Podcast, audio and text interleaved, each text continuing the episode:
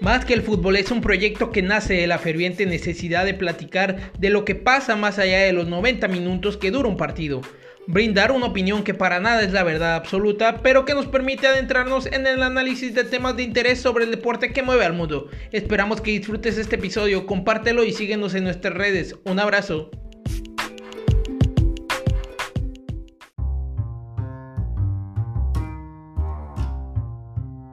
Hola, ¿qué tal amigos? Sean bienvenidos todos a su nuevo episodio de Más que el Fútbol. Mi nombre es Luis López y hoy me complace estar con mi hermano Alberto Aguilar. Alberto Aguilar, hermano, la verdad que es un gusto, un placer. Tenemos un tema muy interesante para hablar. ¿Qué tal, hermano? ¿Qué tal a todos? Espero que se le esté pasando muy bien y claro que sí, estamos aquí en un nuevo podcast, un nuevo episodio de Más que el Fútbol y como siempre es un placer, hermano. Y sí, como tú bien mencionas, tenemos un tema bastante, bastante bueno y creo que hasta cierto punto polémico que esperemos que a las demás personas también les parezca interesante, hermano. Sí, la verdad que es un tema de que el cual ya lo teníamos planeando de hace rato y pues los naturalizados en la selección mexicana, qué tan importantes son y eso influirá para llegar a dar el siguiente paso, hermano. ¿Tú qué crees? Pues creo que esta es una cuestión histórica de la que se ha venido hablando no ahora, no ni siquiera la década pasada, sino desde hace mucho, en que si los naturalizados realmente son el paso que se necesita para poder llegar a ese gran Olimpo del fútbol mundial, creo que primeramente tendríamos que tocar el tema de si los naturalizados se deberían estar o no en la selección. Creo que antes de pensar en que si son lo, eh, la cereza en el pastel para poder pasar a la siguiente a la siguiente instancia o a siguiente nivel en lo que es el fútbol de selecciones, creo que la clave está en deberían o no estar, hermano, en lo que es la selección. A mi parecer, mientras exista las cuestiones legales y completamente válidas para que un extranjero pueda venir a nuestro país, se naturalice y pueda tener la disposición legal y de que un técnico vea en él las capacidades y cualidades futbolísticas que se necesitan en selección, porque esa es la clave. ¿Cuántos, ¿Cuántos jugadores mexicanos no están en selección que realmente no tienen el nivel para estarlo? Entonces, mientras cumplas con la cuestión legal, todo esté bien y tengas un nivel óptimo para selección mexicana, yo en lo personal no tengo ningún problema en que si va alguien que nació en Chile, en que si va alguien que nació en, en cualquier otro lugar de Sudamérica o en cualquier otra parte del país, hermano. En lo que respecta a mi hermano. En tu caso, ¿cómo ves eso? Pues sí, yo creo que compartimos ese, ese mismo punto. La verdad es que si un mexicano no se encuentra o, no hay de, de, ese nivel que, que tiene el sudamericano o un europeo o el país que sea, pues obviamente es bienvenido, ¿no? Ciertamente, como tú dices, ¿no? Si cumple con las partes de la ley, eh, pues bienvenido sea, ¿no? Si, si ya se siente arraigado con, con nuestro país y, y, es, y, es, patriotero y, obviamente se, siente identificado porque pues aquí en, México se le ha abierto las puertas para que él venga a triunfar, pues adelante, ¿no? Muchos se vuelven en, en la bandera del nacionalismo de que pues no, no, no, no queremos que, que, aquí en México hay calidad, que, que se dicen muchas cosas, de que se le dan más oportunidades a los extranjeros, de que cuando viene un extranjero, pues ya los jóvenes no se le, no se le toman en cuenta, pero ciertamente eh, yo soy de la idea de que si un joven no te responde eh, con la calidad que se merece, pues obviamente hay que darle oportunidad a la gente nueva, ¿no? A la gente que realmente eh, se viene a ganar el pan de cada día porque ciertamente también así como vienen del extranjero de muy buena calidad, pues también viene uno que otro petardo, ¿no? Eh, ya lo hemos mencionado en algunas otras ocasiones, ¿no? Pero sí, la, la cuestión eh, la que parte la selección mexicana, eh, si tanto influiría, pues yo creo que, que no influye mucho, pero sí, o sea, que, que muestren esa calidad tan importante, ¿no? Porque ya en su momento se llevaron a hombres como Gabriel Caballero, que Javier Aguirre lo llevó en el 2002, que incluso dejó fuera a un hombre importante que estaba pasando en un gran momento, como era el Tato Noriega con el Morelia, que había llegado a una final, que había sido campeón, que era un hombre desequilibrante para el cuadro morelense. En su momento también Antonio Naelson Ciña y Guillermo Franco formaron esa parte de naturalizados por parte de Ricardo Antonio Lavolpe. Eh, por parte de Ciña, pues no, no queda más que discutir, ¿no? Un hombre que se formó aquí en México, que se hizo en México eh, con el Toluca y con otros equipos, fue muy importante para la institución choricera y pues un Guille Franco que vino a Monterrey,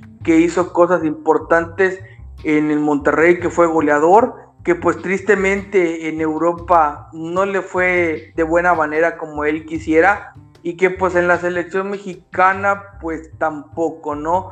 En la cuestión de, del Mundial del 2010 con Javier Aguirre se vuelve a repetir las cosas, eh, se lleva al Guille Franco, en su momento también se convocó, Hugo Sánchez convocó a Leandro Augusto, a Vicente Matías Bozo, que tristemente a él no se le dieron las oportunidades eh, correspondientes o a veces pues andaba bajo de nivel.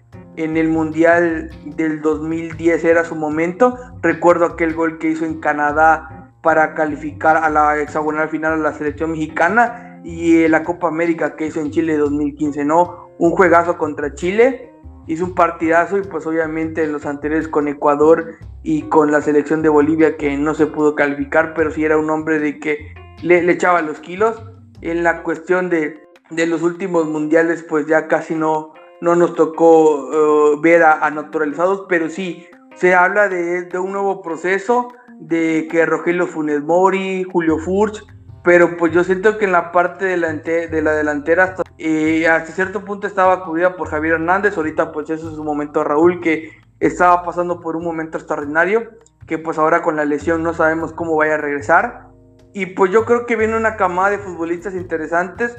En la portería siento que no hay ningún problema. En la delantera esperemos de que jóvenes como JJ Macías, como Henry Martín, exploten las cualidades que tienen y que se vuelvan importantes y figuras en sus equipos. Que JJ Macías pueda brillar eh, con Chivas y que se pueda ir a Europa a un Diego Laines que en su momento le costó estar en Europa y que ahora pues los pocos minutos o los minutos que estaba recibiendo con Pellegrini pues los aproveche. Y pues un Javi, este, un Tecate Corona y un Irving Lozano que pues obviamente están poco a poco, un Tecate que pues cada vez más se va agrandando su figura en Portugal. Y pues un Irving Lozano que después de unos dimes y diretes con su entrenador y con la prensa italiana pues ya va retomando su nivel, es, es, ya es el malquerido, ¿no? Se decía que era el malquerido del Napoli, que ahora pues ya es, es una figura importante, un jugador importante y clave para el esquema de Llenaro Gatuso y que pues Raúl Jiménez se recupere de su lesión, que, que venga de, de, manera importante, que hombres de experiencia como Héctor Herrera, Andrés Guardado no sé si alcanza a llegar, Guillermo Ochoa, Héctor Moreno, eh, se consoliden, también tengo esperanza y fe en Edson Álvarez, que es un jugador también que, le veo grandes cualidades. Y pues también, ¿no? Que esa camada de la selección olímpica como Sebastián Córdoba, eh, pues ya el mismo Alexis Vega, el mismo Uriel Antuna, pues, pues traigan nivel y puedan los mexicanos salir adelante, ¿no? En el caso de los naturalizados, yo siento que por el momento la selección mexicana no lo necesita, pero si en algún dado momento eh, la selección o los jugadores de la selección mexicana andan bajo de nivel y un delantero o jugador de cualquier posición está en un buen momento, pues hay que llamarlo, hermano. A mí me parece que uno de los problemas realmente es que tomamos a jugadores naturalizados como una especie de de dos razas, y así llamarlo. El jugador nacido en México y el jugador naturalizado. Hay que entender algo, en el momento en el que el jugador naturalizado ya legalmente es mexicano, prácticamente si se necesitan los números para poder llenar a una selección, todos son elegibles. Entonces, por ahí mencionabas tú de que es evidente que los jóvenes tienen que tener las oportunidades necesarias para poder consolidarse. De igual forma sabemos que ante la necesidad y ante las exigencias, quien realmente tiene las condiciones logra salir avante, logra mostrarse. Y creo que, por ejemplo, tenemos el fútbol europeo. ¿Cuántas, cuántas selecciones top mundial tienen equipos y ligas competitivas donde llegan muchos extranjeros, ya sean naturalizados o no? ¿Cuántos futbolistas no llegan a sobresalir en esas ligas sin necesidad realmente de estar pensando en hay que darle prioridad a este, hay que darle prioridad a otro? Yo lo dije la vez pasada en un episodio. La clave está en que tanto el naturalizado como el mexicano tengan las mismas oportunidades para poder competir por un lugar. Que cada semana durante los entrenamientos los técnicos les den las oportunidades de poder jugar y de ganarse su lugar para el domingo. Quien mejor entrene, quien mejor rinda, tiene que ser el titular. Y eso dar, va a dar pie a que el nivel en la liga sea mayor. Porque yo sé que si soy un jugador joven y quiero ser titular en mi equipo y traen a un, a un jugador naturalizado o a un jugador extranjero a mi equipo, yo me exijo el doble, si no, no voy a jugar. Tal cual lo hemos visto con grandes jugadores que han sobresalido y han sido material de selección. Lo vimos con Guillermo Ochoa en su momento cuando se le trajo, pues, se le trajeron porteros extranjeros y aún así logró salir avante. Lo vimos igual con el mismo Raúl Jiménez que en algún momento vino algún compañero de selección de Benítez y prácticamente Raúl se apoderó del puesto y era un chavo. Entonces no se puede decir que es imposible que los chavos puedan ganarse un lugar por la cuestión de un naturalizado o la cuestión de un extranjero. La clave está en que tengan las mismas condiciones para poder competir. Ahora, si en la selección existe un hueco como lateral derecho y se tiene tanto a un naturalizado como a un nacido en el país y el que está en mejor nivel es el naturalizado, pues tienes que llamar a tu naturalizado. A mí me parece que es una cuestión absurda eso de, es que al mexicano hay que darle prioridad. O sea, hablamos de lo mismo. No se puede competir y no se puede pensar en subir un nivel o elevar un nivel de jugadores si todo el tiempo se está pensando en que se tiene que hacer dar preferencia a alguien. Las cosas deben ser claras y equilibradas. Ni preferencia al extranjero que ya se naturalice después, ni preferencia al mexicano que haya nacido en tierras. Lo que hay que hacer es ser equilibrado, dar oportunidades a ambos y que como dicen, se destacen, se destrocen y al final del día el que juegue mejor, el que mejor nivel tenga, sea el que al final de cuentas sobresalga y sea titular, porque eso nos va a dar material de selección mejor. ¿Por qué? Porque la necesidad hace que tú tengas que exigirte más y al final del día el rendimiento es muchísimo mejor. Entonces hay que entender eso. Para mí no es una cuestión de que se necesite o no se necesiten naturalizados en la selección. Para mí es una cuestión de que en la selección los 11 titulares tienen que ser los que mejor juegan, los que mejor rinden en sus posiciones y los que más tiempo juegan y lo demuestran constantemente cada fin de semana. Después de los, después de los 11 titulares, se puede tener en banca o se pueden tener en reserva a jugadores que quizá son igual de buenos o tienen un buen nivel, pero quizá no lo demuestran cada fin de semana, no son a lo mejor titulares indiscutibles en sus equipos, pero tienen oportunidades de jugar por lo menos 20, 30 minutos, un partido de copa, un partido de liga. Pero el problema es cuando se llaman a jugadores, ya sea mexicanos de nacimiento, que no han jugado en 3, 4 semanas. Entonces, eso te tiene que entender que si hay un naturalizado al final del día que está rindiendo muy bien en esa posición, pues va al naturalizado. O sea, a mí en lo personal creo que no me afecta en nada esa cuestión porque en sí la selección es un todo. Entonces, quien esté en mejor nivel, sea naturalizado, mexicano de nacimiento, tiene que estar en esa posición y se tiene que ganar ese lugar. Al final del día no hay de que, ah, naturalizado o no es naturalizado. Creo que se tiene que ser parejo. Esa es la clave, hermano. Sí, la verdad es que la selección eh, debe demostrar un nivel importante, ya sea con naturalizados o sin naturalizados. Yo creo de que obviamente en, épocas pasadas se ha llevado a, jugadores importantes y pues tristemente por X o Y nos hemos quedado en el mismo lugar. Eh, indiscutiblemente también depende de la mentalidad del mexicano porque muchos se quedan con, ese, con ese discurso, ¿no? De que no, es que no me dieron oportunidades, no me metieron poco, o tristemente lo, lo que pasó con el con los campeones sub-17, ¿no? Aquellas generaciones doradas de que pues eh, se quedaron ahí, se quedaron ahí en el olvido porque pues ahora recordemos dónde están, cómo terminaron y pues tristemente vemos a jugadores importantes eh, que no brillaron, que secaron el camino como un Giovanni Dos Santos que no quiso, como un Carlos Vela que en su momento se negó a la selección y que pues obviamente eso pues tampoco ayudó. En un mundial después lo tuvimos y no pasó nada. Y pues ahora si el mexicano viene a competir y, obviamente se tiene la mentalidad de que quiere trascender, pues obviamente lo va a lograr, ¿no? Eh, ciertamente hay, han, venido jugadores extranjeros muy importantes y muy interesantes que pues también han aportado cosas eh, buenas a la selección, como Antonio Nelson Ciña y otros jugadores no. En su momento pues fue Guillermo Franco, como ya lo repetí, eh, Gabriel Caballero, Leandro Augusto, Lucas Ayala, eh, Lucas Lobos, que no, que Lucas no, pasó, no tuvo oportunidad. No, tuvo oportunidad, no tuvo oportunidad. El mismo Damián Álvarez, Cristian El Chaco Jiménez, que tristemente tampoco no fue tomado muy en cuenta. Y pues así nos podemos pasar, ¿no? De, de jugadores que levantaron la mano y que pues tristemente no fueron, no marcaron la diferencia.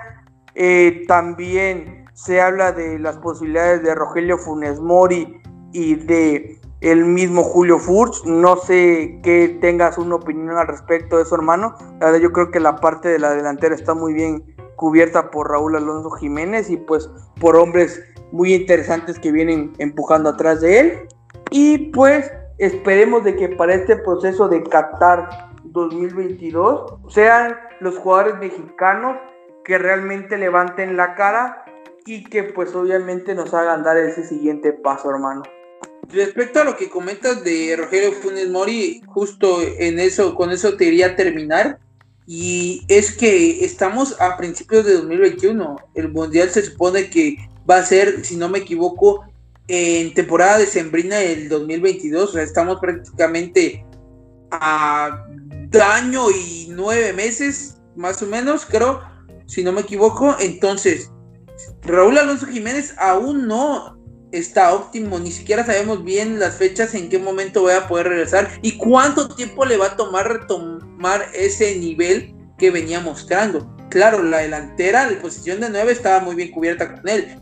Y claro, hay jugadores como Henry Martin, como Alexis Vega, como el mismo JJ Macías, que son jugadores muy prometedores pero que si en dado momento no logran dar el rendimiento deseado y, un hombre como Rogelio Funes Mori logra estar en buen momento, pues él tendrá probablemente que ser el, delantero titular de México. Entonces, es una realidad. Volvemos a lo mismo que comentaba. No podemos tomar estas prioridades o darle estos como pases automáticos a que los jugadores sub-23 que vienen o de la selección proolímpica que vienen empujando así fuerte pero si llega el momento de la verdad en el que inicia el hexagonal y tú no tengas un 9 y no puedes estar improvisando porque te estás jugando todo y vas a llegar al mundial y te queda menos de dos años, pues en su momento si, si las cosas no se dan, tendrá que ser Rogelio, tendrá que ser Raúl, tendrá que ser el que mejor esté, hermano. Para al final de cuentas lo que se necesita es un hombre que se infunde la casaca de la selección mexicana y que rinda. Eso es lo que se necesita si los jóvenes no rindieron, al que sigue y así vendrán muchos más. Entonces creo que no, no tampoco tenemos que, mencionar las opciones de, Julio Furch o de Rogelio Funes Mori como unas opciones que, ay, es que si en dado caso no logran llegar o, tenemos, no los necesitamos porque tenemos a estos delanteros o porque está cubierto, no, todo puede pasar, así como hace cuatro meses Raúl estaba rompiendo en partidos importantes, hoy Raúl no está jugando. Entonces, no tenemos nada asegurado, hermano. Entonces, siempre hay que tener bien en cuenta y tomando cualquier jugador que sea viable, que tenga nivel, que se gane su puesto y que al final del día pueda hacer apoyo para que la selección mexicana pueda llegar más adelante, hermano. Creo que esa es la clave y pues nada, hermano, creo que creo que con eso terminamos este tema y como siempre agradecerte por compartir este podcast más que el fútbol conmigo, siempre es un placer pues sí, la verdad, hermano, gracias por la invitación. Eh, la verdad que para mí es un gusto y un placer el poder estar aquí contigo nuevamente. Invitarnos a la gente que nos siga escuchando a través de las plataformas de su mayor preferencia. Un abrazo y que tengan un buen fin de semana. Ya saben, si estamos como Más que el Fútbol en Facebook, como Más que el Fútbol en Instagram. Pueden buscar su podcast en Más que el Fútbol en Spotify, en Apple Podcast, en Google Podcast y pueden también irnos a seguir en YouTube, que también están subiéndose esos podcasts en formato video. Y ya saben, cuídense todos. Gran fin de semana. Un abrazo.